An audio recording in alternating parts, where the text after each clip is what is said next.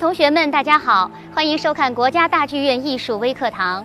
今天呢，我们邀请来的是在国际乐坛上享有盛誉的琵琶演奏家、音乐使者吴蛮，请他呢为同学们介绍一下琵琶这个乐器。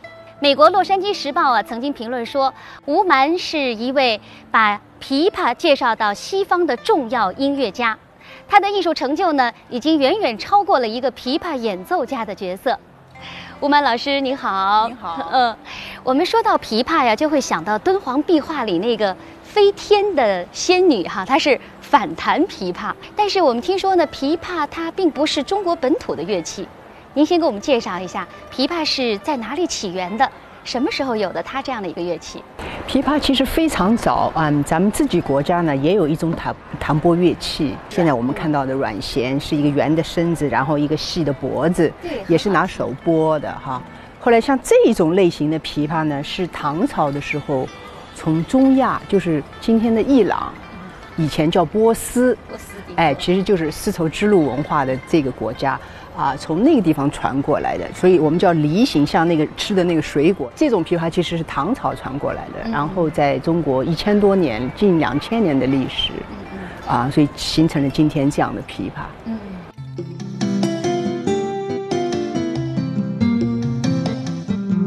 古琵琶和现在的琵琶是不是有些不一样？因为我们听说有五弦琵琶，现在大多是四弦琵琶。那个时候，其实，在唐朝的时候，就是五根弦的琵琶和四根弦的琵琶都同时存在。那个时候的琵琶呢，要比现在形状要小很多。在美国纽约大都会博物馆，我们明朝的琵琶非常小，身子也很细很小的一个小弹拨乐器，就比这小一号。小一号。然后呢，我们这些叫品，品，毛竹竹子做的。这个品位，古代的琵琶其实就上面那么一点点，这下面就这么几个，所以没有那么多音符。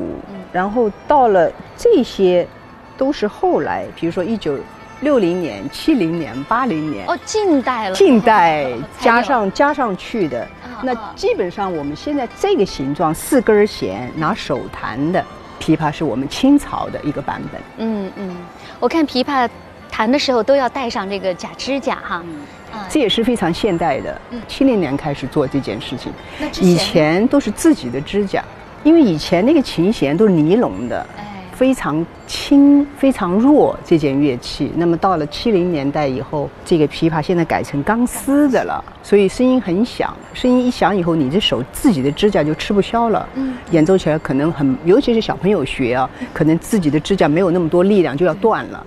所以一断的话就，哎呀，我不练琴了。是是是，我就是经过了这样的一个阶段。所 以那个时候的琵琶演奏家们就想了一种这种特别牢固的一种塑料的，嗯叫赛璐璐这样的材料来做了琵琶的指甲，嗯，然后拿胶布把它把它缠上手上，所以这也是一个很现代化的一个演奏手法。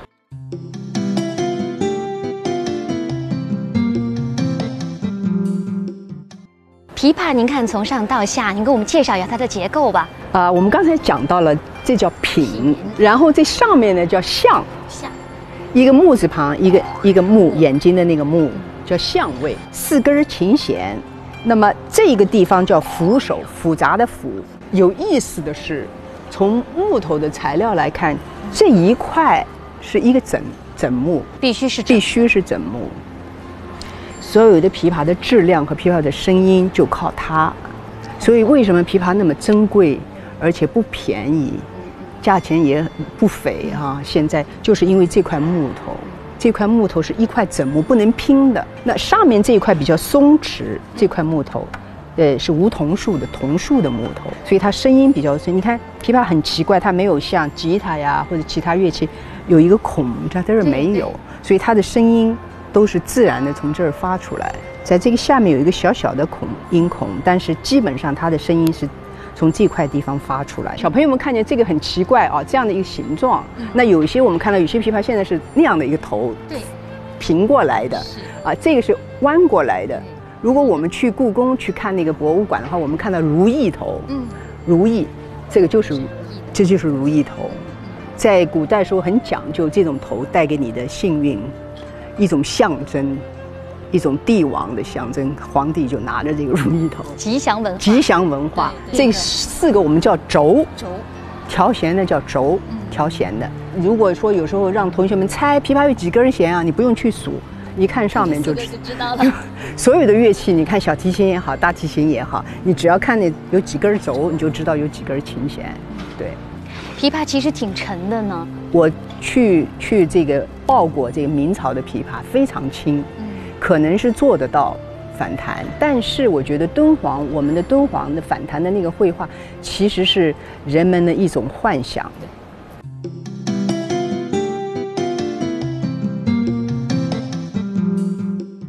琵琶，您刚才说了是从呃波斯哈古波斯传过来的，但是到中国之后，它还是分了一些流派，有哪些流派？您给同学们介绍一下。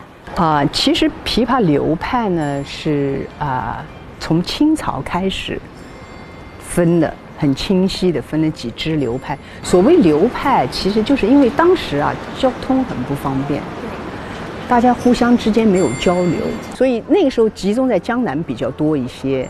但是江南与江南之间，比如浙江与上海，它也没有来往，没有太多来往，所以它慢慢就形成了所谓流派，就是说它形成了他自己演奏这个曲子，它有自己的风格特点。那有的人演奏的很激动很快，有的人同样一曲子演奏的很慢，根据这个当地的这个语言来，所以就形成了这样。所以那个时候应该是五个派系，但是这五个派系都是在江浙地区。有上海的崇明，有浦东，有浙江的平湖，平湖平湖派，我们平湖西瓜 就是平湖，然后还有这上海市里面的这个姓汪的一个汪玉婷先生老先生，他是城市里面，他也收了很多徒弟，所以他也形成自己一派。后来我们后代人叫他汪派，哎，所以他有这几大派。那等于是浦东派是比较，呃，就是皇皇朝比较认可的。浦东派是因为他这个传承这个家族家谱他比较全，啊，因为而且浦东派最后剩了啊林世成先生那个时候是呃就是留下来最后一个在浦东派，而且他因为是在啊中央音乐学院教，是我的老师，啊，所以他就是。这一支力量就比较强一些，因为他进入了正规的音乐学院学府，所以他的收的徒弟就比较多，所以这一支就大家比较认可。其实崇明也好，平湖也好，呃呃，这个汪派也好，都是非常非常好的流派。您刚才也说了，琵琶在不同的地区，可能是根据方言或者性格，它可能会产生不同的这个曲调哈。呃，琵琶也分文曲和武曲是吗？对的。那我们以前听的那个《春江花月夜》，它应该是属于很慢的，是文曲。那那个十面埋伏那种，是舞曲，对，很明确的一个风格。武就是武术的武。今天您要给同学们弹奏一首什么曲子？我弹奏一点点《春江花月夜》。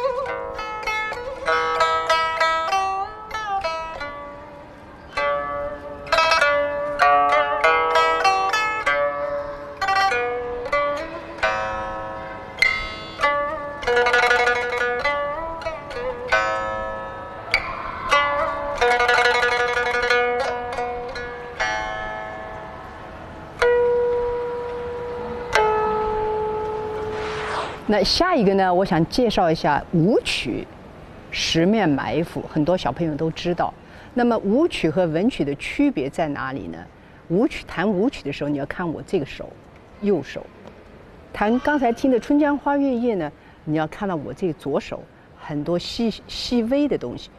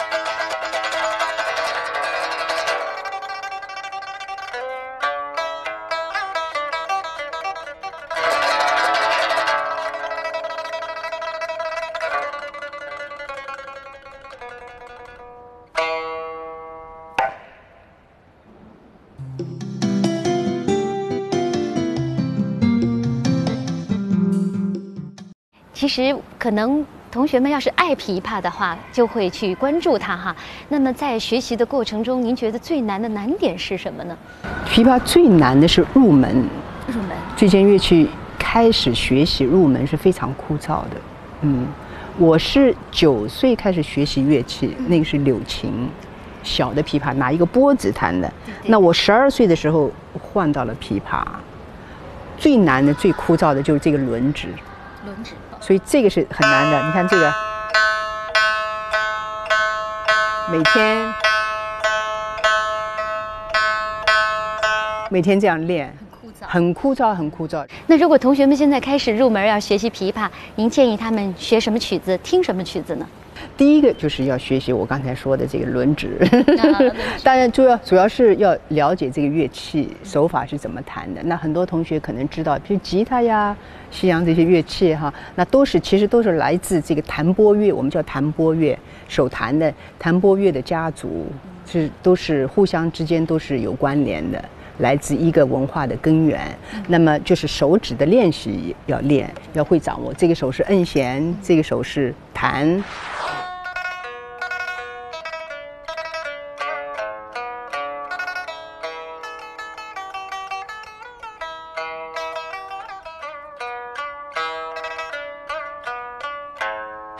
所以你看，哎，手上那个嗯小味道就来了，这就是琵琶典型的味道。好，谢谢谢谢吴满老师，谢谢，感谢您给我们。希望同学们好好学习。今天听了吴满老师的介绍，我相信很多同学对琵琶也都会感起兴趣来哈，然后认真的去学习它。好，感谢同学们收看艺术微课堂，也希望同学们呢继续关注国家大剧院各类艺术演出。再见。